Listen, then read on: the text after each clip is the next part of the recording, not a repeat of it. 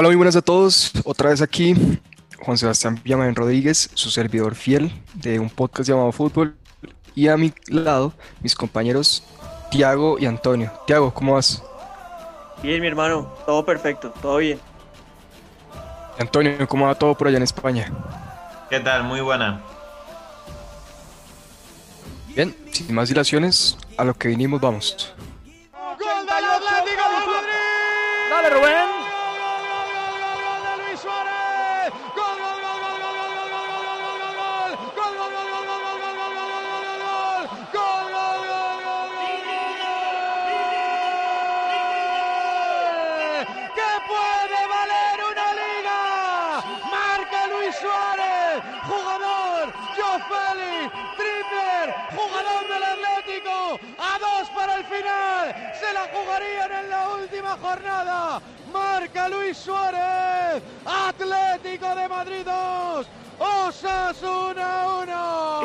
Barcelona, Oli.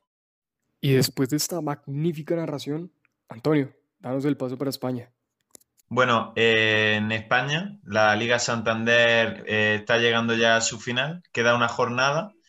Eh, la jornada 37 se disputó este domingo y, y tuvimos eh, varios partidazos, como fueron el, el- el Real Madrid, que ganó eh, 0-1 en San Mamés, estuvo durante 19 minutos líder, pero el Atlético de Madrid que ocupa ahora mismo la primera plaza, comenzó perdiendo 0-1 ante los Asuna y en 15 minutos eh, los del Cholo Simeone remontaron para ponerse líderes. El Barça perdió 1-2 con el Celta y el Villarreal, la Real Sociedad y el Betis, la última jornada se jugarán eh, los puestos de Europa League.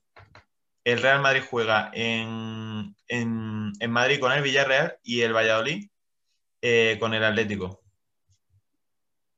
El Luis Suárez, ¿no? Luis Suárez le, le da ese respiro, tal vez la liga al- a un Atlético de Madrid que la está sufriendo más de lo que de lo que más de lo que esperábamos. Y sí, la verdad, creo que el Real Madrid está haciendo todo lo que le corresponde para, para pelear por ese título, pero pues el Atlético de Madrid sigue siendo un gran equipo y cuando tienen que hacerlo, hacen ese tipo de cosas como remontar un partido en 15 minutos. Perfecto. Quiero preguntarle a ustedes dos que tienen el corazoncito blanco, ¿qué sintieron a- al ver ese gol de Suárez? A mí, pues yo, yo estaba viendo el partido del Real Madrid y le anulan dos goles al Atlético de Madrid antes de que marque los Asuna. Y no sé, ya me parecía, me parecía demasiado que el destino quería que el Real Madrid quedara campeón, porque ya dos goles anulados y encima después de eso marca el Osasuna y válido. Entonces yo me esperancé bastante, alcancé a tener bastantes esperanzas, me ilusioné, pero Luis Suárez dilapidó todo lo que, todo lo que yo esperaba del partido. Bueno, yo tengo que decir que no esperaba, o sea, me esperaba menos de Osasuna, sin, sin ninguna duda, porque yo creía que el Atlético iba a dejar zanjado el partido eh, al descanso más o menos, y me sorprendió. De hecho, hay algún madridista eh, que ha reconocido que iba en el coche conduciendo y, que casi se estrella- se estrelló con, con ese gol de los Osasuna. Es que era inesperadísimo. Pero yo, o sea, yo sabía que, que si el Atlético conseguía remontarlo, que lo veía ya prácticamente imposible, eh, ya, eh, o sea, si no ganaba el Atlético, el Madrid ya, ya era campeón prácticamente y con ese gol de Luis Suárez lo mismo, pero cayendo para el otro lado. Yo creo que ya que con ese gol de Suárez, además los jugadores celebrándolo y demás ya saben que, que la tienen ganada prácticamente porque es que el Valladolid está ya casi en segunda división y, y luego que no, que no van a, a disputar mucho el partido, me parece a mí. Pero le toca un rival complicado. Jugándose el descenso, el Valladolid puede, puede sacar garras, puede sacar algo Sí, que pero- no haya mostrado en la temporada. Es verdad que es mejor que juegue con un equipo que se juegue algo antes que uno que no, no se juegue nada, como el mismo Osasuna, pero el Valladolid está dando una imagen mala, por ejemplo, perdió el otro día 5-0 contra la Real Sociedad y, y es, y es difícil, es difícil. Antonio, eh, por allá el señor Carlos Vacas eh, anotó un hat-trick contra el Sevilla y también hubo público. Quiero preguntarte cómo es que está volviendo el público en España. Bueno, eh, la- el gobierno decidió que volvieran a los estadios eh, solo algunas comunidades, como eran eh, la Comunidad Valenciana, Galicia y, Canarias. Entonces, en este caso, el Villarreal, como pertenece a la Comunidad Valenciana, regresó el público. El Valencia Eibar también se vivió con público. Y, la verdad que, que para todos es un avance, porque ya, ya hacía falta y ya en septiembre, en principio se va a normalizar que en todos los estadios entre mínimo un 30%. Y el Villarreal muy bien, eh, se la jugaba todo porque la última jornada eh, tiene, la pre- tiene tres días después la final de la Europa League, que es su principal objetivo, ganarla. Entonces sabía que, porque es que el partido de Valdebebas prácticamente lo tienen ya perdido, porque van a reservar jugadores. Interesante dato y muy buen dato para, para los fans del Real. No, pero bien, bien, bien que ya se vuelva a respirar ese ambiente de fútbol con público en los estadios. Se veía muy bonito ese estadio del Villarreal con gente. Y también se veía muy bonito el Wembley en Inglaterra, en la final de la FA Cup. Antonio, en Inglaterra, ¿qué tienes?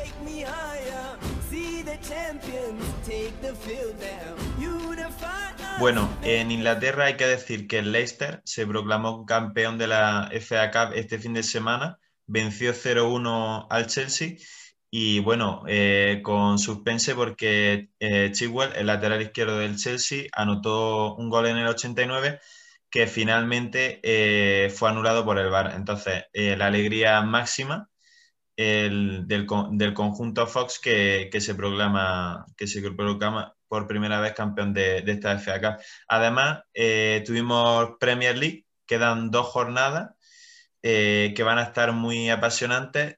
Tenemos, eh, vamos a repasar cómo está la clasificación. Bueno, el Manchester City ya tenemos campeón, el United tiene ya plaza de campeón afianzada y se van a jugar dos plazas, tres equipos. El Leicester con 66, el Chelsea con 64 y Liverpool con 63. El Chelsea y el Leicester juegan este fin de semana y eso le va a venir muy bien al Liverpool, que el otro día venció eh, 1-2 con gol de Alison Becker, el portero, de cabeza, un gol que puede valer una clasificación para la Champions. Así que eh, Salvador, sin ninguna duda. Y eh, en Europa League, bueno, tenemos al sexto el Tottenham con 59, séptimo West Ham 59, Everton 56 y Arsenal 55. Eh, entre esos cuatro se van a jugar una plaza de Europa League y la de Conference League. Pero Antonio, si el United gana la Europa League, suelta una, una plaza, ¿no? No, yo creo que no. No, no, no. Si gana el, si gana el Manchester United como el campeón de la Europa League, iría a la Champions, pero en este caso, como eh, se ha ganado ese puesto por vía liga, eh, seguirían yendo cuatro. El- no habría ningún cambio. Señores, ¿quién se mete a Champions? ¿Quién se mete a Europa League? Bueno, yo, yo tengo que decir que el, el Liverpool, que estaba ya sentenciado hace una semana, eh, lo tiene bastante cerca para, para lo difícil que ha sido meterse por ahí para disputarlo. Y no sé si el Leicester le va, le va a pasar como la temporada pasada, que finalmente perdió ahí esa plaza a última hora. Yo no sé si están un poco nerviosos, pero, pero le veo, le veo que el Liverpool puede meterse ahí, ¿eh? Creo que Liverpool les, le, le enseña a- al Everton cómo se juega los partidos cuando un, cuando un equipo está buscando entrar en competición internacional. Ese gol casi agónico de, de Alison Becker de, de un tiro libre que le da, que lo deja todavía con vida de entrar en Champions, es eso, es mostrarle que cuando un equipo tiene la mentalidad de que se va a meter en una competición internacional, la mentalidad de querer protagonizar una competición, hace hasta, hace, hasta lo imposible y va hasta el final y no se entrega como me parece que se entregó el Everton en, en el partido contra el Sheffield United. Perder 1-0 contra el colista de la tabla y ya descendido, me parece algo que ya es indefendible por parte del equipo de, de Carlo Ancelotti. Tiago, pero entonces, ¿qué hace falta para que el Everton gane jerarquía? Porque trae jugadores como James, jugadores como Alan, eh, a eso se le suma Richarlison, Calvert-Lewin y, y un técnico como Carlo Ancelotti que es de primer nivel, es de los mejores del mundo. Entonces, ¿cómo se explica lo del Everton? ¿Será que hace falta más inversión? No creo. No creo. Yo creo que con los jugadores que tienen, fácilmente podrían meterse en Champions. Mm, No, fácilmente me parece, fácilmente, creo fácil, que- fácil, no. que al final de, mm, de temporada hay que, hay que hacer cuentas y para mí el Everton a principio de temporada yo creo que mínimo habría que haberle exigido quedar de los siete primeros porque el séptimo va a la nueva competición Conference League y bueno, por lo menos algo de ingresos eh, generaría estar ahí, pero quedar por debajo del séptimo con la inversión que se ha hecho, el técnico que tienen, y, es que esa plantilla, si no queda de los siete primeros, es verdad que la Premier es una liga muy complicada. Champions es muy complicado, pero que menos que quedar de los siete primeros, en mi opinión. Al Everton le quedan los Wolves y el City, pero teniendo en cuenta que el City después se juega la final de la Champions. Entonces, Y última los Wolves pregunta. no se juegan Los nada, Wolves no se porque- juegan absolutamente nada. Si hacen los seis puntos, podrían estar ahí en la conversación, pero no sé, ¿qué piensan ustedes? ¿Muerto el Everton o con vida? Espero equivocarme, espero equivocarme, pero ya no confío en el Everton, la verdad. Muerto. Ah, Yo lo, lo que veo que sí pueden meterse en el, en el puesto 7 porque están atrás del West Ham y, y si ganan se, los dos partidos se meten. Pero quedar por delante del Tottenham lo veo muy, muy difícil. Tiago, pero el entusiasmo que tenías de que el Everton fuera Champions, No, ¿se el entusiasmo, el entusiasmo todavía lo tengo. El entusiasmo todavía lo tengo y me hace la misma ilusión que me hacía al principio y voy a tener la misma ilusión para la próxima temporada, pero es que uno también tiene que reconocer cuando hace una mala apuesta. Y hice una mala apuesta, el Everton, un equipo sin personalidad, totalmente entregado a- al rival, sin ideas, aunque también tengo que decirlo, figura el arquero del Sheffield. Pero sí, nada, nada más que decir es totalmente entregado al Everton y sin, sin tener en la mente lo que se está jugando. Y no me dijeron quiénes entran a Champions. ¿Siguen con Leicester y Chelsea? Leicester Liverpool. Mm, Chelsea-Leicester, venga. Listo, listo. Y bueno, ahora pasamos de Inglaterra a Italia. Antonio. Muchas manos levantadas, celebrando una fiesta. Eh, como estaba hablando de la Champions, eh, la liga italiana de momento lo único que queda así apasionante son dos plazas de Champions. El Inter ya fue campeón, por tanto se asegura jugar la temporada que viene la mejor competición europea. El Atalanta, que el otro día venció, también se mete ahí, otra plaza, y va a haber dos plazas para tres equipos. Pasa más o menos parecido como en, en Inglaterra. Quedan solo una jornada. Y en los partidos, eh, bueno, la clasificación ahora mismo, a falta de un partido, Milan 76, Nápoles 76 y Juventus 75. El otro día el Milan empató 0-0 con el Cagliari, pero aún empatando, eh, siguen dependiendo de sí mismos. En los partidos de, de este fin de semana son Bolonia-Juventus, que en principio debería ganar la Juventus, el Atalanta-Milan, que eh, el Milan debería ganar si se quiere meter, y el Atalanta no se juega nada. El Nápoles era el As Verona, el Nápoles que juega ya contra un equipo que no se juega nada y en casa, deberían, yo creo que deberían ganar los tres, pero no, no sé. Tiago y Antonio. Cuadrado, el mejor jugador de la Juventus esta temporada. Uf, no sé, no sé, no sé, no sé, no sé, no sé, no sé, no sé, no sé, no sé, pero el partidazo que, jugó contra, El contra Inter. Inter puede ser una, una, un buen argumento para los que tal vez defiendan eso. Lo que pasa es que Cristiano Ronaldo te marca 29 goles en una temporada en la que al equipo le ha ido mal y es bastante complicado competir contra eso. Como habíamos dicho, es la historia de los excelentes jugadores que han convivido con Lionel Messi y con Cristiano Ronaldo es una competencia bastante desleal, porque están compitiendo con jugadores que no son de este mundo. Entonces, si dejamos a un lado a, a estos extraterrestres, sí me parece que Cuadrado es el mejor jugador de la Juventus en esta temporada. Yo eh, tengo dos cosas que decir. La primera, que de los tres mejores, sin ninguna duda. Y después que, que si al final la Juventus no consiguiera clasificarse para la Champions, yo creo que no se le puede culpar a Cristiano, desde luego al bloque, porque es verdad que Cristiano no está en su mejor temporada, pero si, le- si el, el equipo en general hubiera estado bien, mm, en Champions entra seguro. Así es. Claro. Es que tremenda nómina, como no se va a meter en Champions. Sí, no, es, es muy fuerte lo que si se quedaran fuera. Falta trabajo. Y Divisiones reforzar menores. algunas posiciones. Tiene algunas posiciones en las que está fallando. Hay y por otro sí. lado, mucha sobrepoblación en, en- por, por ejemplo, en la banda en el medio izquierda campo.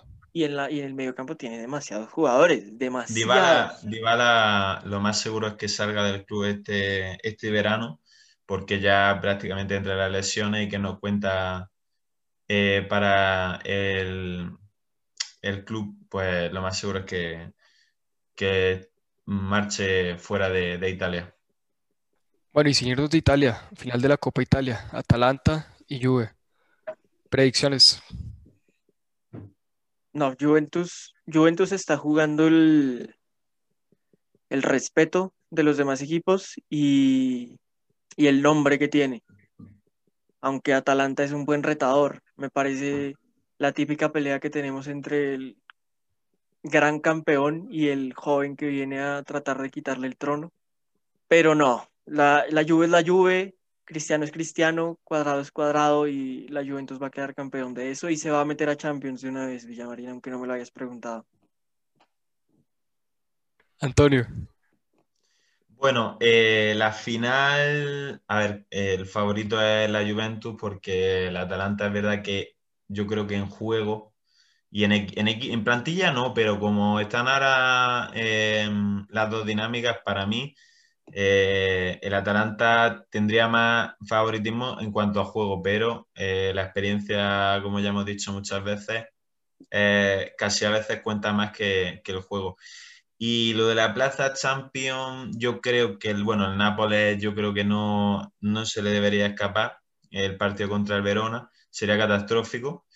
Y el Milan, que lleva toda la temporada en Champions, eh, ojo ese partido ahí contra el Atalanta, porque eh, como no se metan en Champions va a ser una decepción porque llevan ya muchos años sin, me parece que desde 2015 y este año lo tenían ya casi amarrado, vaya. No, y además después de hacerle un partidazo a la Juve, eh, después de 10 años no le ganaba los dos partidos a la Juve, realmente la temporada del Milan no ha sido mala, pero Se ha ido pues desinflando, pero le, ha pasado, yo creo, no es lo mismo, pero me, parece que se puede comparar con el Atlético de Madrid, que empezó muy bien, no tanto, pero también ha pegado ahí un bajón y al final pueden quedárselo eh, fuera del objetivo. Bueno, yo doy al Atalanta campeón de la Copa eh, y dejo los cuatro que están en Champions. Thiago, ¿a quién sacas? Al Napoli. Al Napoli. ¿Y Antonio? Eh, bueno, yo creo que se va a quedar así. Listo.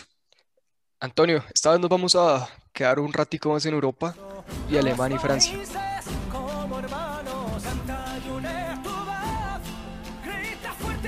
Eh, sí, bueno, eh, son dos ligas que no solemos analizar, pero hay que decir que, bueno, en Alemania el Bayern de Múnich eh, es el campeón de, de la Bundesliga y este fin de semana se, se cerraron los cuatro puestos de Champions. El Leipzig queda segundo, el Wolfsburgo eh, quizás quede tercero y el Borussia Dortmund cuarto. Esos cuatro equipos disputarán la Champions League eh, la temporada que viene. Y en Francia nos queda una jornada, una liga apasionante también, porque el Paris Saint-Germain puede que también pierda su hegemonía, como le ha pasado a la Juventus. Y eh, de momento, bueno, tenemos al Lille con 70 y el PSG con 69, a falta de una jornada. Veremos a ver qué, qué pasa. primero que todo, qué sorpresa lo de Alemania, ¿no? Nadie se lo espera. Y qué sorpresa tan grata lo que está pasando en, en Francia. El Lille. Yo creo que todos acá le estamos haciendo fuerza al Lille, ¿o no? Sí, sí, sí, Yo, sí. yo creo que hasta, hasta los aficionados del, del PSG quieren que, que el Lille gane la... Que el Lille quede campeón. Ah, es bonito, es bonito que, bueno, la Alemania, lastimosamente, quién sabe hasta dentro de cuántos años el Bayern va a dejar la hegemonía, pero por lo menos en Francia que un equipo llegue y le compita al París es gratificante. Y bueno, señores, esto fue todo por Europa. Muchísimas gracias. Antonio, muchas gracias. Un abrazo. El partido ya va a comenzar. Todos juntos vamos a ganar. Dejando a Antonio en España, te- tranquilito que descanse, nos venimos para las turbulentas tierras de Sudamérica. Señores, Libertadores y Sudamericana, se acerca la definición y tenemos equipos colombianos en la cuerda floja. Empecemos con el Junior. ¿Cómo lo vieron contra River? La verdad, me pareció muy, muy buen partido el que jugó Junior, teniendo en cuenta que River Plate estaba con una nómina muy, muy, muy, muy alternativa.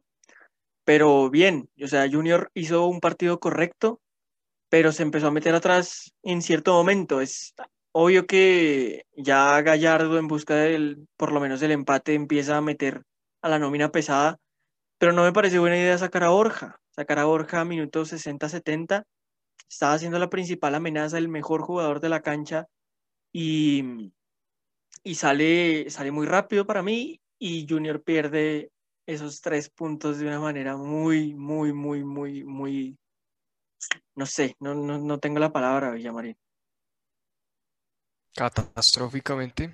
Sí, catastrófica. No ganaron un punto, sino que perdieron los dos que habían cosecha- cosechado de, de buena forma. No, y Junior jugó demasiado bien, incluso se le criticó un poco a Maranto que, que metiera al equipo atrás casi desde el minuto 60, pero hasta defendiendo lo hicieron muy bien. River no entraba, y eso que en el segundo tiempo entró eh, Matías Suárez, Borré, eh, Palavecino, y aún así River no pudo. Eh, Santa Fe le jugó un buen partido a Fluminense, muy buen partido. A ver, volvemos a la misma historia de siempre. No estamos compitiendo. Empezaron ganando, no mantuvieron el resultado e incluso hasta el 1-0 había llegado más veces que Fluminense. Pero Así es, sí, señor. Muy buenas opciones y un golazo de Santa Fe. de Gerson González. Un, un tremendo golazo. Bueno, Villa, el grupo D, te lo digo, ¿cómo está Junior y, y Santa Fe en la, en la Sudamericana?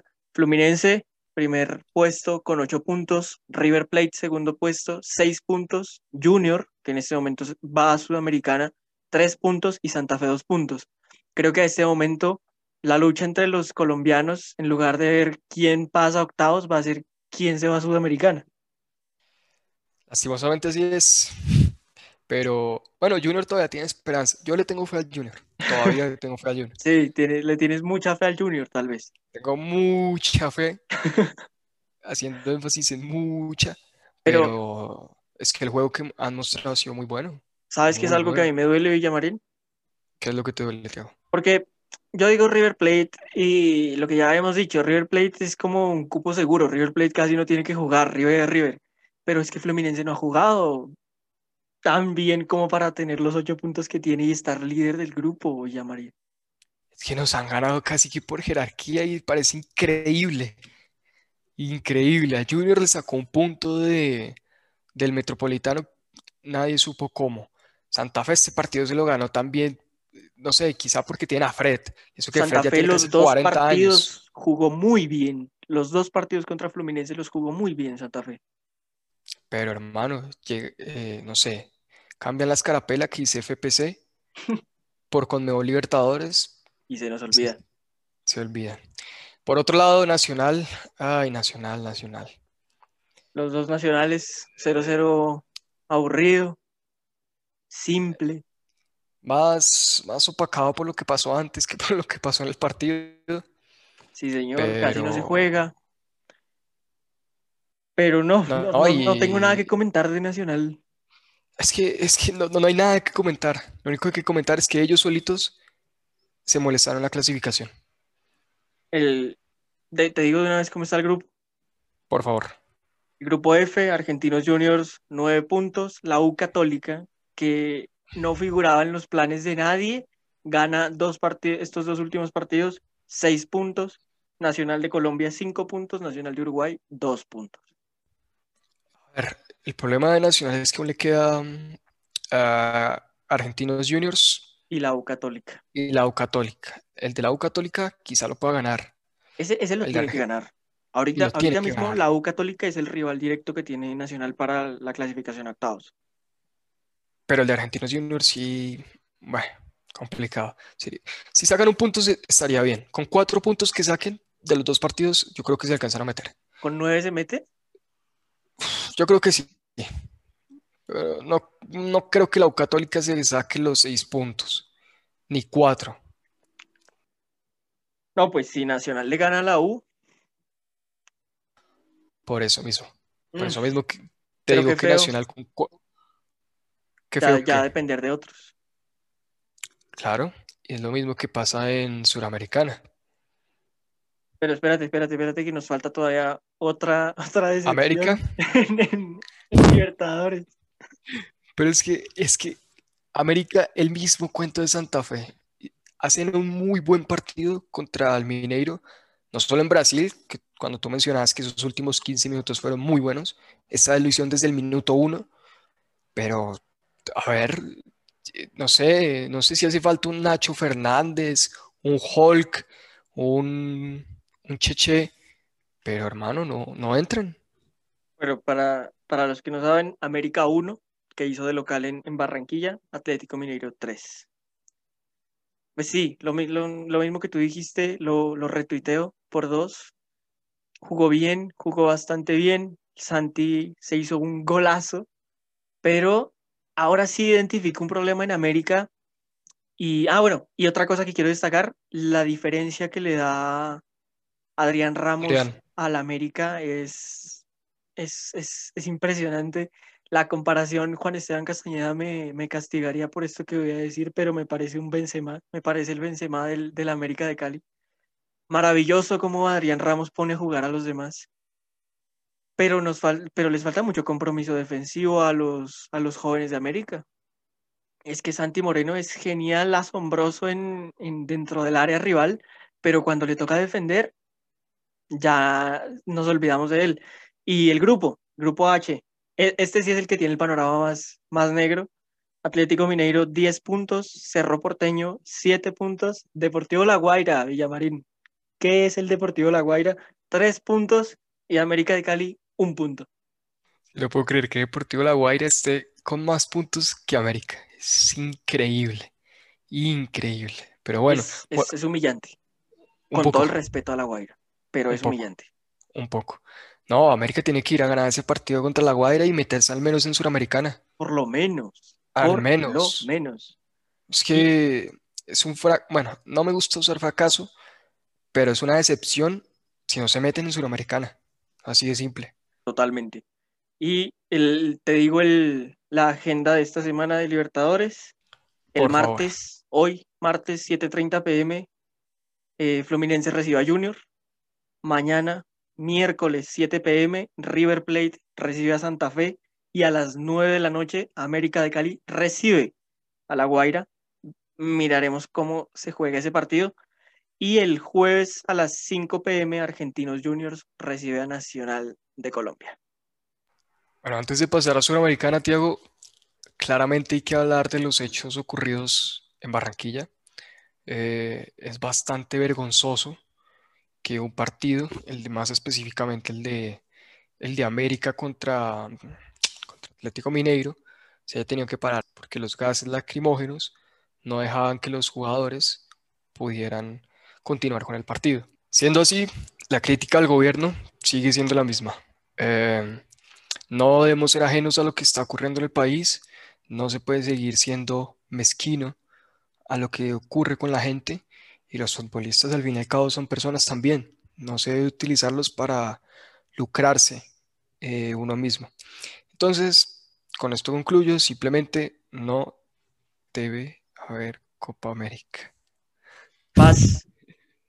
Son ciudadanos los jugadores Villamarín y más que lucrarse, veo un afán de tapar lo que está, lo que está pasando en el país ante los ojos de, de, Sudamérica. Pero me parece que si esa era la intención, les salió el tiro por la culata totalmente, porque ahora mismo sí que todo el continente está enterado de cómo está la situación acá en Colombia y cómo está de pesado esto.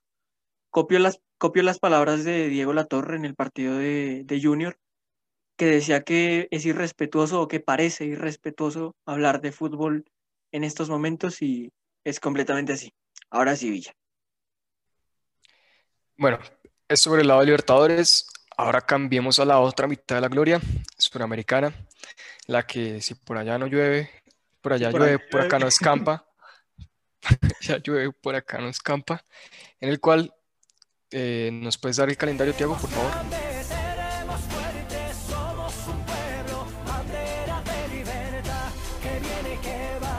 Tuvimos un emocionante Talleres de Córdoba 0, Tolima 0 y un emocionante, ese, ese estuvo bueno, ese fue un partidazo. Aragua 1, La Equidad 2. Mira quién está sacando la cara por el país. Villamarín. Primero el Tolima, primero el Tolima. Tú, tú nuestro experto en el Tolima. Tolimólogo, El tolimólogo, el pija. Sí, sí, el tolimólogo.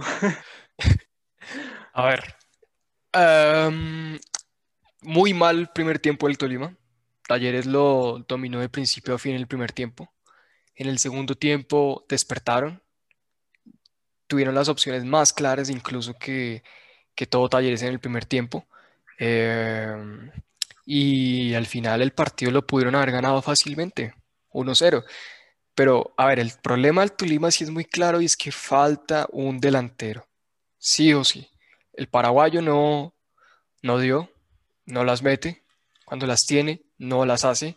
Y un delantero eh, en un equipo como el Tolima, una o dos, tienes que meterla, ya. Claro. Eh, volvió Caicedo, hay que esperar a ver cómo vuelve, que es el delantero titular del equipo y el de preferencia para Hernán Torres. Y pues a ver, el Tolima sigue vivo. Si gana mañana contra Melec, se pone con seis puntos y se puede meter ahí segundo en la discusión, dependiendo de lo que haga Bragantino y Talleres, pero, pero sigue vivo. El grupo G está Emelec 7 puntos, Bragantino 6 puntos, Talleres de Córdoba 5 puntos y Tolima 3 puntos.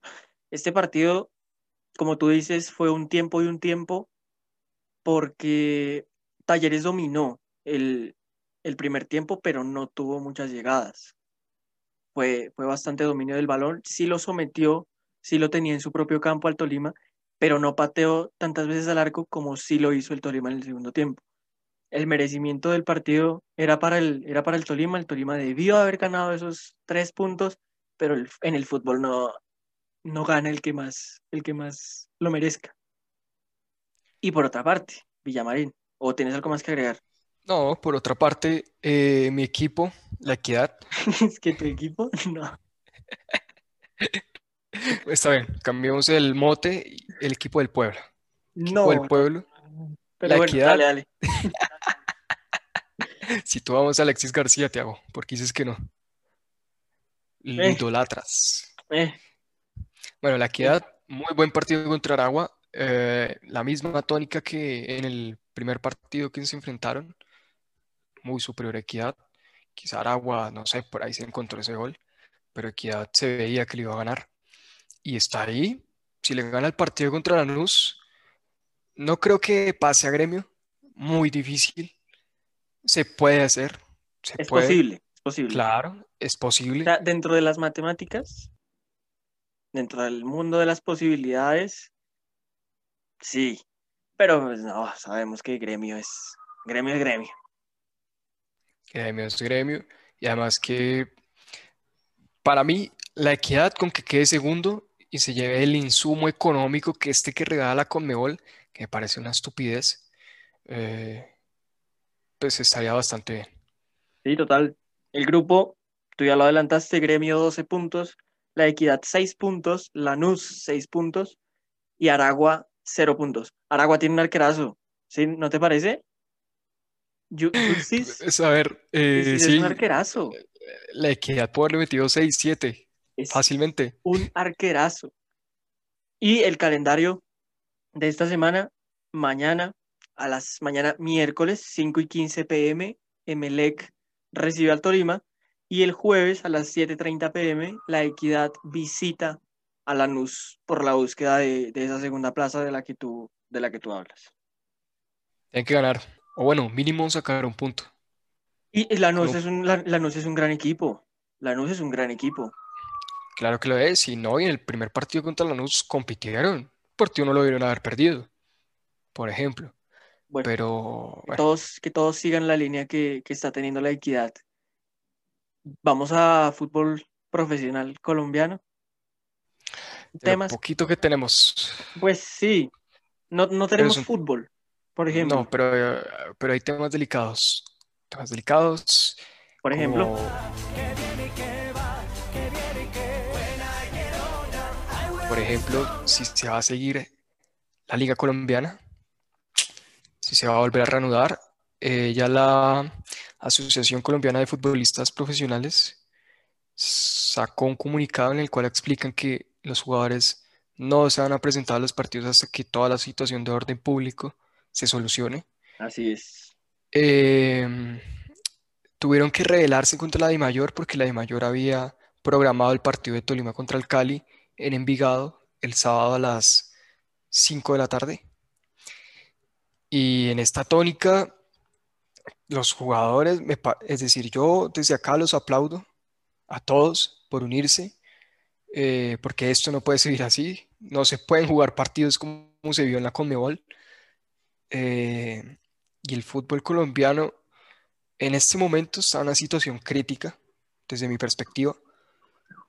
Claro, es que Em, para que Acolfut Pro tenga que hacer una reunión con todos los capitanes para decirle a la Dimayor que no se juega, es, es porque está pasando algo, algo grave. Y encima Fernando Jaramillo, el, el presidente de la Dimayor, dice que no se va a aplazar y que no se va a terminar el campeonato. O sea que eso no está dentro de las posibilidades. Que se juega porque se juega, Villamarín. ¿Sí? ¿Se escuchó mucho? Bueno, esperaba entonces. Bueno, Ya. para que las, para que nuestra audiencia vea que cómo está la situación en Colombia. A cada rato ambulancias y policías. A ver, a ver. No, el torneo lo...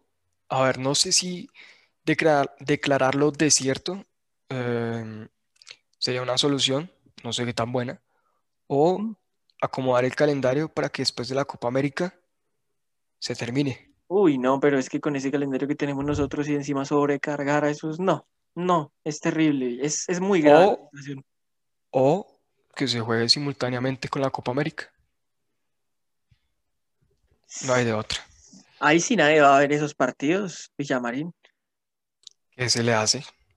Y, y, por ejemplo, sí, claro, otra, otra noticia es que Iván Duque en, en, en entrevista con un medio internacional dijo que la Copa América sí se va a hacer porque es un sueño de los colombianos.